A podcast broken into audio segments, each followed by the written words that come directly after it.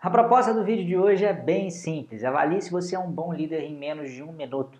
Na verdade, dá até para avaliar se você é um bom consultor, um bom coach, até mesmo um bom pai. Qualquer relação em que haja uma espécie de liderança né, de você para com outras pessoas, em que você esteja guiando outras pessoas né, para a realização de uma determinada tarefa, de um determinado objetivo, de certa forma pode ser mensurada aí por esse teste. Então, vamos direto para ele, né? Basicamente a gente tem uma matriz bidimensional em que aí no eixo horizontal ela mede o quão uh, demanding você é. Eu vou usar essa palavra em inglês mesmo porque eu não, não sei uma tradução literal de uma única palavra né, que seja uh, tão boa quanto essa, né? Mas basicamente demanding tem a ver com o quanto você cobra, né, da pessoa ou da equipe que você está guiando ou liderando. Então, se você está mais para esquerda aí de, de, desse gráfico, né, você é uma pessoa que cobra pouco, você é uma pessoa que demanda pouco. Se você está mais à direita, você cobra muito, você demanda muito.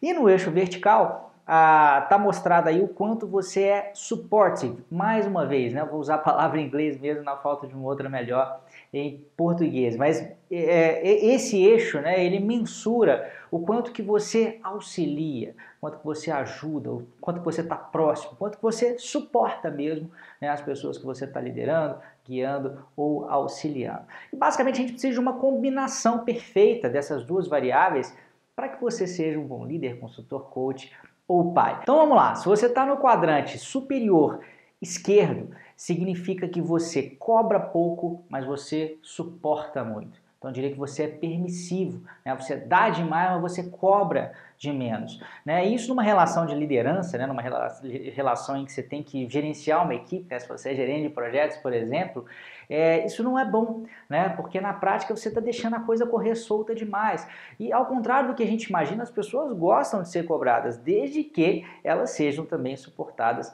na devida medida. Então esse quadrante não é um bom lugar para ficar. Abaixo dele, né, no canto inferior esquerdo, aí você nem cobra e você nem suporta. Aí é que você deixou de lado mesmo, né? É uma negligência total. Certamente também os seus liderados não vão ficar à vontade nesse quadrante. À direita dele, no canto inferior direito, aí já é o contrário da primeira situação, né? Você cobra demais, mas você suporta de menos, né? Você dá auxílio de menos, você dá as condições de trabalho adequadas é, de menos. E aí você está sendo uma pessoa totalmente autoritária. Você quer resultados sem dar a contrapartida. Isso também não é legal. O bom lugar para se ficar acaba que é no quadrante superior direito, em que você cobra muito, mas você suporta muito também. Isso é bom, mais ou menos pelo mesmo motivo que eu citei né, no, quando eu expliquei o primeiro quadrante. As pessoas querem ser cobradas, elas querem também atingir os resultados, mas é preciso que elas tenham também as condições para isso, tá bom? Então, um teste rapidinho é mais para provocar uma reflexão em você aí, para ver se você consegue de repente se colocar no quadrante superior direito, em que você vai estar tá se importando com as pessoas, né? você realmente é, vai estar tá ali do lado delas, trabalhando né, em função do crescimento delas, mas é óbvio, em contrapartida, você vai estar tá cobrando o que tem que ser cobrado para que você, a sua equipe, a sua empresa, todo mundo gere resultados realmente transformadores. É isso aí, um grande abraço e até a próxima.